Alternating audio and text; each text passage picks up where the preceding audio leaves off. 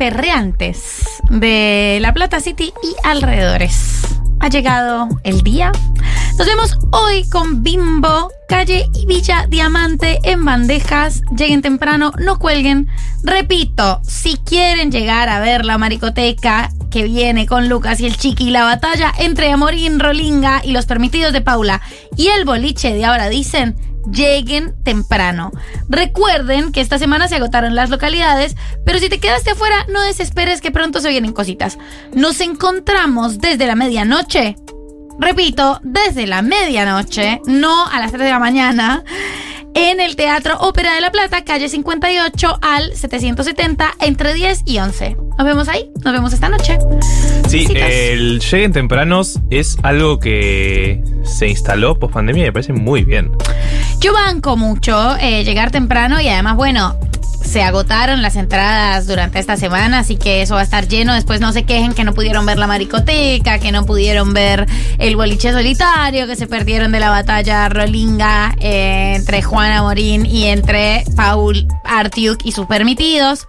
No se quejen. No se quejen. Lleguen temprano. Eh, nos quedan siete minuticos. Nos quedan siete minuticos para resolver uno de los problemas más interesantes que tiene hoy la economía mundial. Mirá, La te digo. macro, la macro del mundo. La macro, del, del mundo, mundo. existe. Sí, existe. Eh, porque como ya bien saben, seguramente, con los amigos de Inverti Plus, venimos haciendo el glosario financiero de hace meses. Pueden entrar a Spotify y ver eh, los episodios anteriores. Pero es básicamente eh, temáticas, temas, cuestiones que tenés que saber sí o sí para perder lo mínimo posible contra la inflación. Si le ganamos a la inflación, ahí ya somos Gardel himself. Pero, si no, si con empatar, medio que eh, somos felices. Así que acuérdense, pueden entrar a invertiplus.com.ar o seguirlos en Instagram. Pueden ahí comprar, por ejemplo, su cupo de 200 dólares si son de les beneficiados que pueden comprar esos dólares. Pueden comprar CDRs y muchas cosas más. Pero hoy vamos a hablar de algo que prontamente va a estar en InvertiPlus y es de criptomonedas. Ya hemos hablado de criptomonedas en general. Pueden conocer eh, Bitcoin, que es la más conocida tal vez. Pero vamos a hablar de unas criptomonedas específicas que son stablecoins. O sea, monedas estables. Que son como las buenas criptomonedas. Que son como las buenas criptomonedas. La prima buena, la La prima, prima seria buena. que estudia la facultad. Claro. esa, esa criptomoneda, esa prima fue a la facultad. Esa criptomoneda fue a la facultad. eh, porque la idea es que ya saben que el Bitcoin sube mucho, baja mucho y medio que no sabemos. Entonces, si queremos usarla como moneda de cambio, bueno, hay algo que está fallando porque puedo comprar cosas con Bitcoin, ponele, pero no sé si vale lo mismo esa moneda en 10 días, si vale mucho más, mucho menos. Hay algo extraño en eso. Bueno, hace mucho ya que se viene pensando la necesidad de crear una criptomoneda que mantenga su valor. Y ese es el objetivo de la stablecoin, que sea estable. Bien. Así llegamos al dólar cripto. No sé si vieron las últimas semanas con la explosión del dólar que hubo, no sé si se enteraron que hubo una corrida, pero en ese momento en Twitter, por ejemplo, estaban todo el tiempo el dólar cripto llegó a 320, el dólar cripto llegó a 340, el dólar cripto no sé qué. Bueno, el dólar cripto básicamente son estas stablecoins que cotizan igual que un dólar. Para que entiendan, no sé si vieron en algún momento, lo voy a nombrar algunas, se llaman por ejemplo DAI. Es una muy conocida, D-A-I latina. Eh, después está Tether, eh, USD Coin. Hay varias, pero todas buscan lo mismo. Que una de esas monedas valga igual a un dólar. Perfecto. ok. ¿Ok? Eh, es importante esto del dólar cripto, ¿por qué? Porque está las 24 horas, los 7 días de la semana cotizando. Entonces, por ejemplo, renuncia Guzmán un sábado a las 6 de la tarde, claro. ¿Qué hace?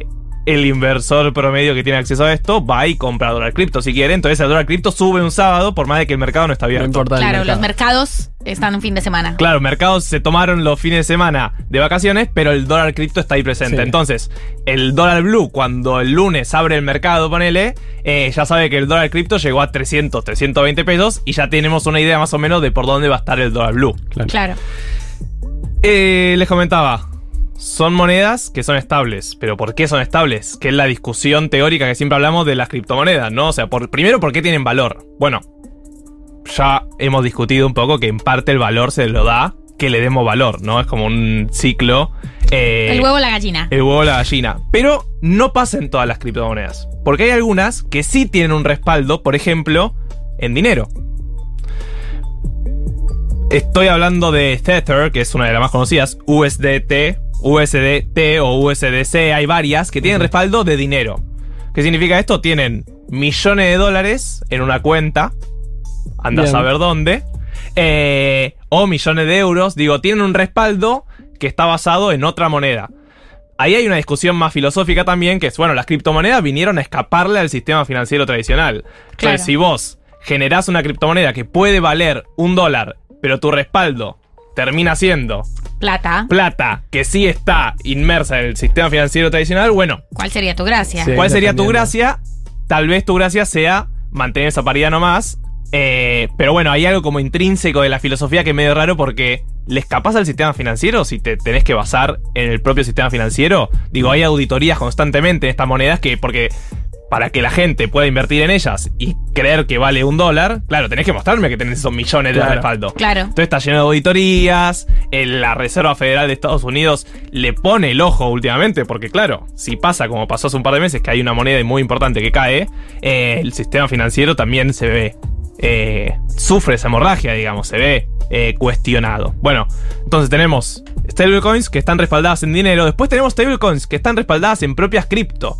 O sea, yo no tengo dinero que me respalda, pero sí tengo Bitcoin o tengo Ethereum que me respalda. ¿Se entiende? Claro, Sí. que igual son como las cripto más confiables, entre comillas, Claro, son criptos confiables, pero que se basan en la confianza de en otras. la confianza. Entonces Claro. volvemos a andar a la rueda. Así, ¿qué pasa si el Bitcoin cae muchísimo? Bueno, tal vez si esta stablecoin de las que le estoy hablando y tenía de respaldo otra criptomoneda, También si esa otra criptomoneda se va a la mierda, empiezo a dudar de que me pueda sostener este valor de una stablecoin un dólar. Claro. ¿Se entiende? Sí, Claro. sí, sí. Bueno, y después tenemos otras que son las más polémicas, que son algorítmicas.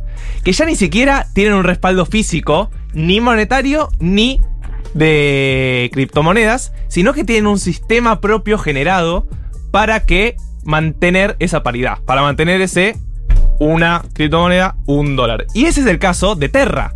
No sé si conocen, pero hubo una criptomoneda muy famosa que decía que iba a mantener la paridad con un dólar y de repente explotó y pasó a valer cero en un par de horas. Esta criptomoneda que se llamaba Terra lo que decía era, bueno, yo voy a generar ot- otro elemento que se llamaba Luna, que tal vez también la conocen por ese nombre, que iban a generar como una balanza, ¿sí? Entonces yo si necesitaba emitir más, te emitía Luna para bajar el valor de Terra y que se mantenga en uno, Sí. pero si necesitaba emitir menos, te iba a comprar Luna para mantener el valor en uno. Básicamente era un sistema bastante complejo, pero explicado simplemente era más o menos claro. así. No sé eh, si podemos profundizar demasiado, así que no vamos a profundizar, porque son las 4 de la tarde. Pero ¿qué pasó? Claro, esa moneda se fue a la mierda eventualmente. y ahí entra la discusión. Bueno, ¿cómo podemos hacer para generar una moneda que mantenga su valor sin depender de otra moneda que sí está en el sistema financiero? ¿Se entiende? O sea, Sí. que sí está inmersa en esta búsqueda de, de ser libre, entre lo millones de comillas. No lo resolvieron. Por supuesto que no. Por supuesto. Sí. Pero por supuesto se cae de Maduro, que si se responde esa pregunta sos millonario para toda bueno, la vida. entonces, si tienen la respuesta primero, son millonarios para toda la vida. Claro. Pero, si no, ahora por lo menos, ya saben que hay stablecoins que pueden dudar un poco de esa estabilidad, que no siempre va a valer un dólar, pero sí que hay algunas que son un poco más más serias. estables. ¿Por qué? Porque están basadas en todo caso en lo que ya conocemos, que son los dólares, que son los euros.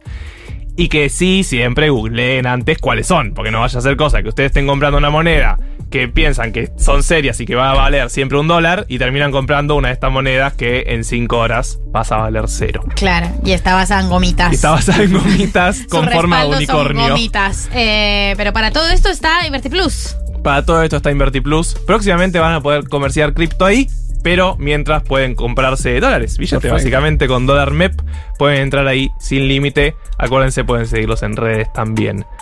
Ya nos pasamos. Ya lo pasamos, pero nos pasamos poquito. Nos Eh, pasamos poquito. muy poquito, un poquitico. Eh, esto fue este 1990. Hermoso de sábado 13 de agosto. Sí, yo quiero decirte que vi un comentario de Gali en Instagram. Yo vi un comentario de Gali en Instagram. No sabe nada todavía. Bien. Fue muy amorosa. Me gustaría mucho 1990 Sí. ya que nos queremos tanto. Ustedes eh, me descubrieron, yo nunca había hecho radio antes de este programa, que mantuviéramos eh, ese traspié entre Jugó, nosotros. jugó la carta del primer amor. Puede bien. ser, eh, en honor al amor que nos tenemos, que nos vamos a seguir teniendo y que nos hemos tenido.